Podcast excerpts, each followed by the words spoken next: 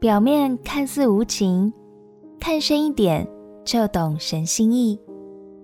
朋友平安，让我们陪你读圣经，一天一章，生命发光。今天来读创世纪第二十一章。读圣经的时候，我们除了要读懂字面上的意思，同时也不能忽略各个角色与事件背后所代表的属灵含义哦。如果你不太懂这是什么意思，没有关系。今天我们就透过亚伯拉罕的两个儿子来学习。让我们一起来读创世纪第二十一章。创世纪第二十一章，耶和华按着先前的话眷顾撒拉，便照他所说的给撒拉成就。当亚伯拉罕年老的时候，撒拉怀了孕，到神所说的日期，就给亚伯拉罕生了一个儿子。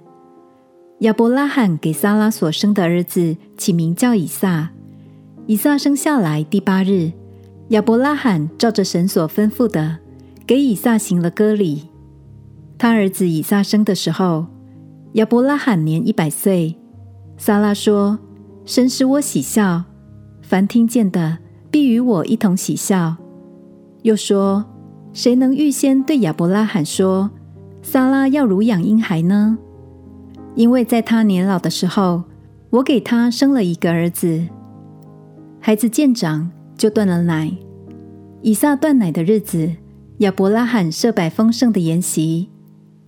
当时，撒拉看见埃及人夏甲给亚伯拉罕所生的儿子戏笑，就对亚伯拉罕说：“你把这使女和她儿子赶出去，因为这使女的儿子不可与我的儿子以撒一同承受产业。”亚伯拉罕因他儿子的缘故很忧愁。神对亚伯拉罕说。你不必为这童子和你的使女忧愁。凡撒拉对你说的话，你都该听从，因为从以撒生的，才要称为你的后裔。至于使女的儿子，我也必使他的后裔成立一国，因为他是你所生的。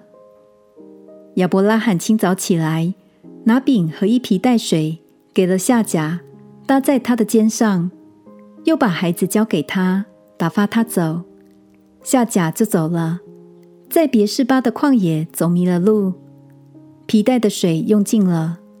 夏甲就把孩子撇在小树底下，自己走开约有一箭之远，相对而坐，说：“我不忍见孩子死。”就相对而坐，放声大哭。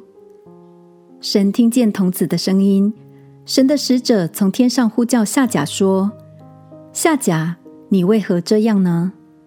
不要害怕，神已经听见童子的声音了。起来，把童子抱在怀中，我必使他的后裔成为大国。神使夏甲的眼睛明亮，他就看见一口水井，便去将皮带盛满了水，给童子喝。神保佑童子，他就见长，住在旷野，成了弓箭手。他住在巴兰的旷野。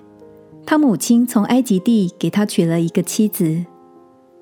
当那时候，亚比米勒同他军长非各对亚伯拉罕说：“凡你所行的事，都有神的保佑。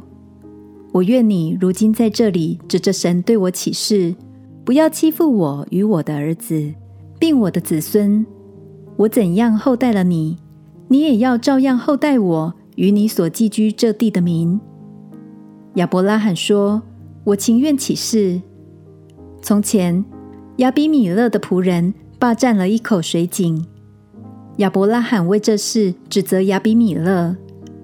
亚比米勒说：‘谁做这事，我不知道，你也没有告诉我。今日我才听见了。’亚伯拉罕把羊和牛给了亚比米勒，二人就彼此立约。”亚伯拉罕把七只母羊羔另放在一处。亚比米勒问亚伯拉罕说：“你把这七只母羊羔另放在一处，是什么意思呢？”他说：“你要从我手里受这七只母羊羔，做我挖这口井的证据。所以他给那地方起名叫别是巴，就是蒙氏的井的意思。因为他们二人在那里起了誓，他们在别是巴立了约。亚比米勒就同他军长非各起身回非利士地去了。亚伯拉罕在别是巴栽上一棵垂丝柳树，又在那里求告耶和华永生神的名。亚伯拉罕在非利士人的地寄居了多日。以撒出生之后，就把夏甲和以实玛利赶出去。这在一般人眼中，怎么看都是一个很糟糕、很无情的做法。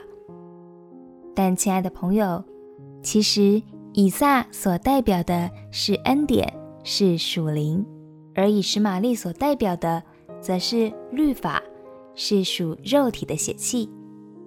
所以这样看来，依靠恩典。体贴圣灵而不体贴肉体，是不是才是我们生命所当行的呢？相信未来我们还有很多机会能一起练习，从更多难解的经文中认识更多隐藏的爱与真理。我们一起来祷告，亲爱的天父，求你以恩典的心取代我里面律法的心，凡事依靠恩典。不再依靠行为和自己的血气，祷告，奉耶稣基督的名求，阿门。祝福你，在神的话语中认识爱的真理，陪你读圣经。我们明天见。耶稣爱你，我也爱你。